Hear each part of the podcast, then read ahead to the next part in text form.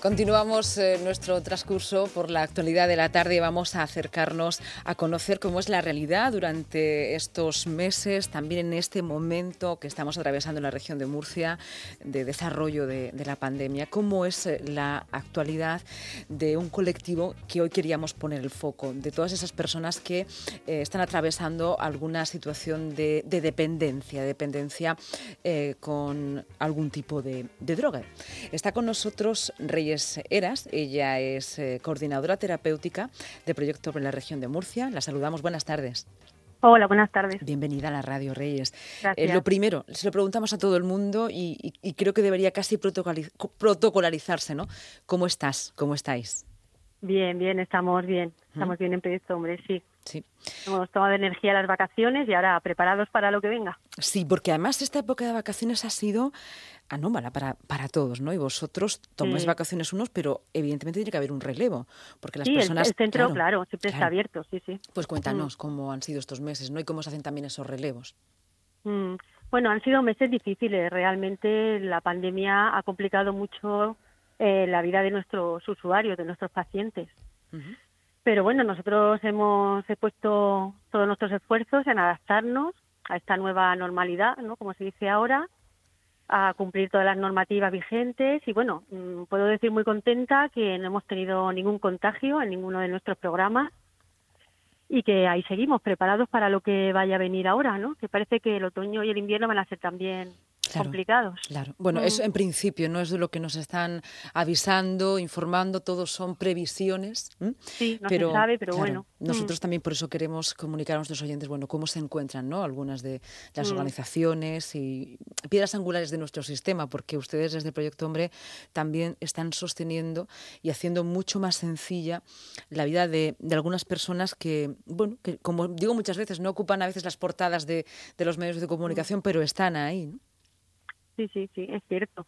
Y es cierto que estos meses de confinamiento han sido especialmente duros para, para ellos, es cierto, ¿no? Que, y también hay pues miedos a lo que pueda venir, a nuevos confinamientos. Porque claro, las personas que tenemos en la comunidad terapéutica pues tienen las salidas muy restringidas, solo pueden salir pues para temas médicos y así muy prioritarios, entonces es complicado para ellos, la verdad, la verdad que sí. La verdad que está siendo difícil. Ellos, em, ellos y ellas, además, eh, por su situación, em, su salud es más vulnerable eh, que otras personas. Bueno, mm, en cuanto a salud física, ¿Mm? no te creas. La, en general, eh, su salud es bastante buena. Puede haber alguna excepción. Es más preocupante a lo mejor su salud, digamos, emocional, su salud psicológica, sí. Eso nos preocupa más. En cuanto a la salud física, digamos, están en general bastante bien. Mm. tienen ustedes pisos tutelados. Sí. Y quería preguntarle, bueno, en estas condiciones donde, sobre todo personas que no conviven o que no son de la misma mm. familia, se nos está alertando, eh, bueno, pues del problema de hacinamiento. Mm, bueno, pues cómo están los pisos. Claro, nosotros tenemos, en vez de un piso tenemos la comunidad terapéutica, ¿no? Que es un edificio grande donde conviven unas 20 personas.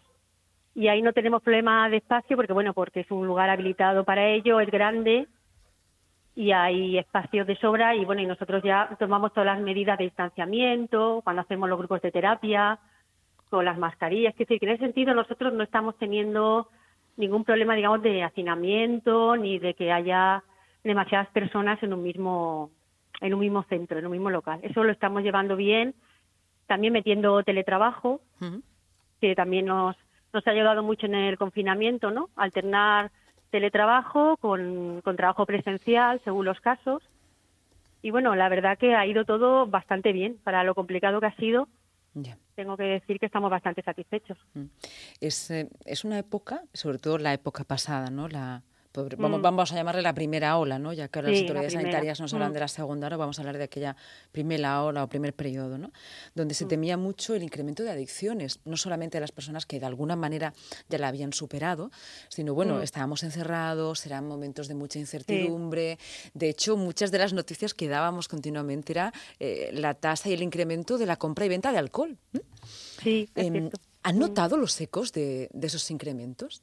Pues mira, realmente entre las personas que estaban con nosotros, que estaban en su casa durante el confinamiento, eh, han estado muy bien. En realidad yo creo que ha habido muy poquitos consumos muy poquito consumo de droga, de alcohol, de cualquier porque estaban muy controlados por los y nosotros estábamos con mucha atención, todos los días teníamos contacto con ellos y al no salir a la calle, eso ejerce un control sobre los consumos de, cualquier sustancia. Sí, ¿verdad? ¿Por qué? Claro. Si no sales a la calle por el miedo, por el control, ¿no? Porque teníamos las restricciones, al no salir no, no tienes contacto con drogas o con otros consumidores. Entonces, ha hecho control. Cuando se ha levantado un poco más, ya ha venido un poco más la normalidad, ahí sí que ha habido algunas personas que han tenido algún consumo, pero es que han sido meses de mucha tensión, de mucha ansiedad, de mucho estrés y todo eso pues tiene, tiene sus consecuencias. Pero en general, respecto a este tema, yo no siento, no sentimos que haya habido un incremento.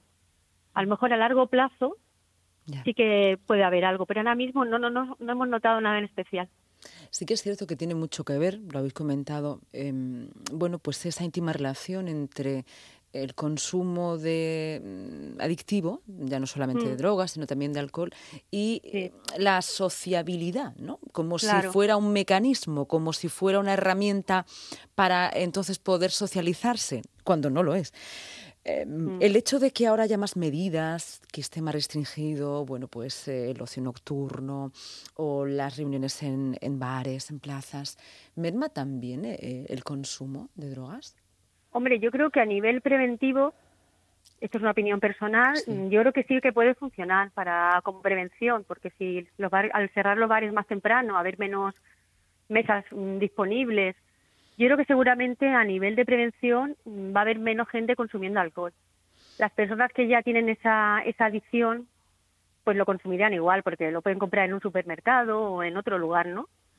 Pero para el resto sí que es posible que sea que sea preventivo y que haga que la gente beba menos pero lo cierto es que el alcohol está muy accesible que es muy fácil adquirir alcohol y entonces es un gran problema ciertamente y es accesible es muy, muy accesible. el alcohol con poco dinero puedes beber.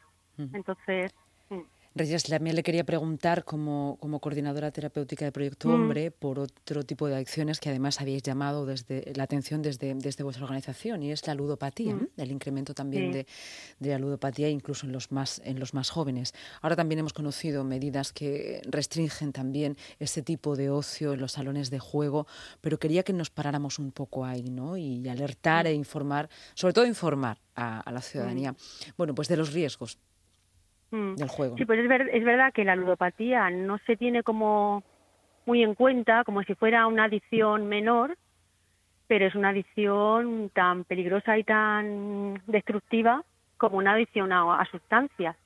Las personas con adicción a, que tienen adicción al juego, mm, pues también sufren mucho y ocasionan grandes problemas familiares, incluso laborales.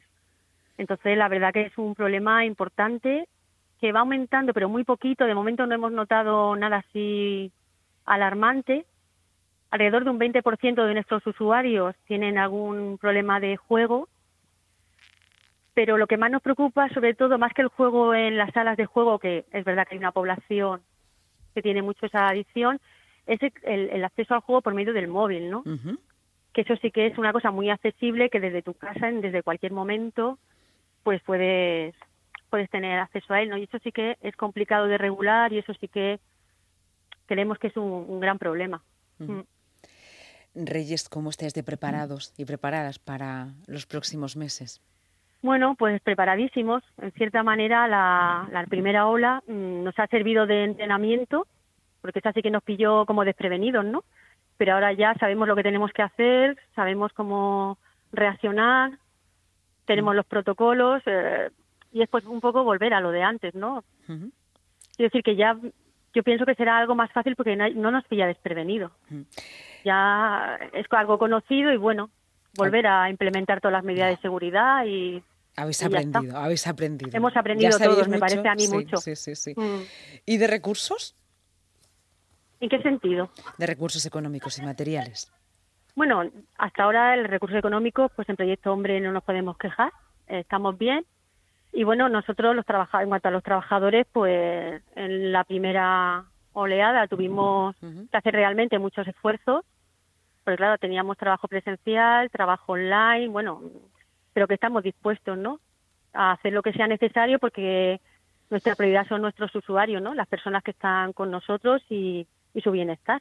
Mm. O sea que creemos que lo que venga lo vamos a poder llevar con dificultad, pero pero adelante con éxito. Bueno, pues qué alentadora esa, esa frase, de verdad, ¿eh? Eh, cuando estamos, bueno, pues dibujando este contexto, informando, mm. muy alentador esto de aquí estamos y seguiremos, seguimos aprendiendo mucho. Mm. Reyes de Eras, muchísimas gracias. Reyes Eras, muchas gracias por estar aquí. Un fuerte abrazo a, todos los profesionales que, que, hacéis y construís la familia, ¿no? Porque es una familia de Proyecto Hombre. Un abrazo y buena tarde. Adiós. Un abrazo. Hasta